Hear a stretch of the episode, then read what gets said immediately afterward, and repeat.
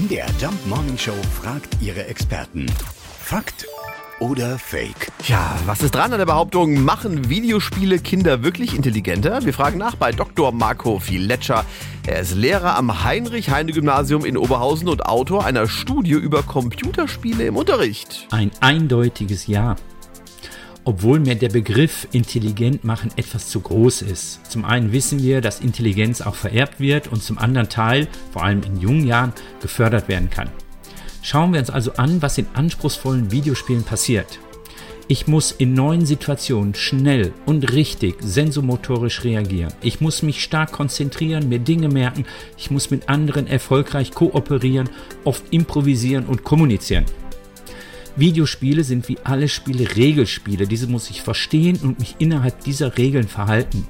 Und klar, all das ist für mein Gehirn stark anregend und kann die Intelligenz fördern.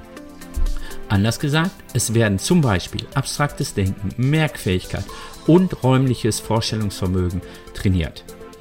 Und bevor die Kritiker kommen, ja, es gibt in Videospielen auch negative Aspekte. Ja, aber grundsätzlich ist es erstmal richtig, Videospiele fördern die Intelligenz.